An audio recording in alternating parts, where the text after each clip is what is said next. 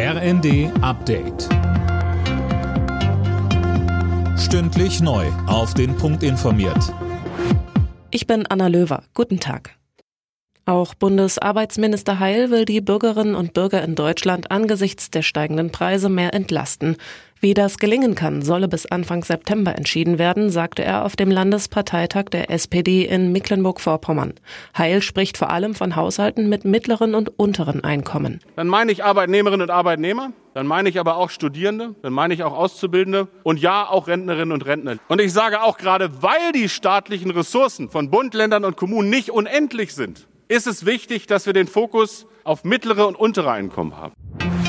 Die Ukraine stellt sich anlässlich ihres Unabhängigkeitstags am Mittwoch verstärkt auf russische Angriffe ein. Das hat Präsident Zelensky mitgeteilt.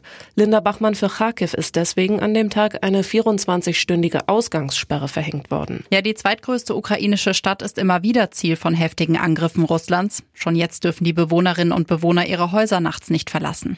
Unterdessen ist das Atomkraftwerk Saporischia erneut beschossen worden. Ob von Russland oder der Ukraine lässt sich nicht unabhängig prüfen.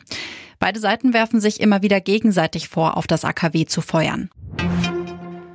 Durch die Umweltkatastrophe in der Oder hat die Wiederansiedlung des Störs einen Rückschlag erlitten. 20.000 junge Störe seien laut Umweltorganisation WWF verändert.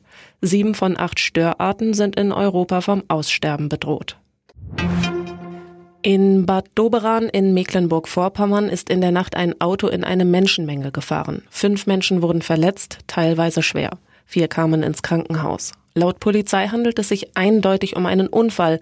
Wie es zu dem kam, wird jetzt ermittelt. Alle Nachrichten auf rnd.de